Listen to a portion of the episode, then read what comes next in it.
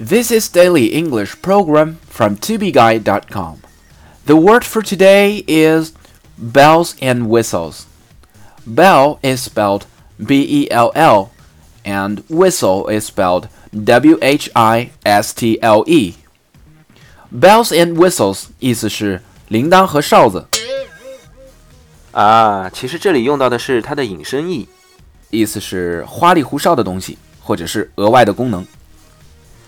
The basic service is free, but users who want the bells and whistles should pay a fee.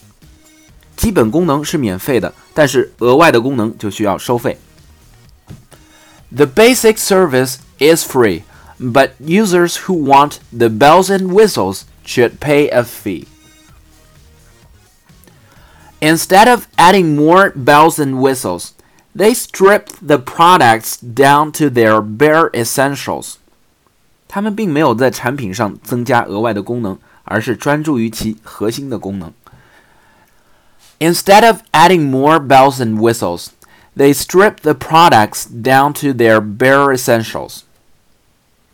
Hey, darling, I bought a phone. It has a lot of features. Um, I can watch my favorite TV show on it. And it's pink. You see? So how much did you spend? Only 8,000 RMB. 8,000! You mean you spent 8,000 only for the bells and whistles? For more learning materials, please visit our website tubeguy.com. 也可以关注我的微信公众号“二 B 英语”，在那里我每天都会更新 Daily English 的视频版本。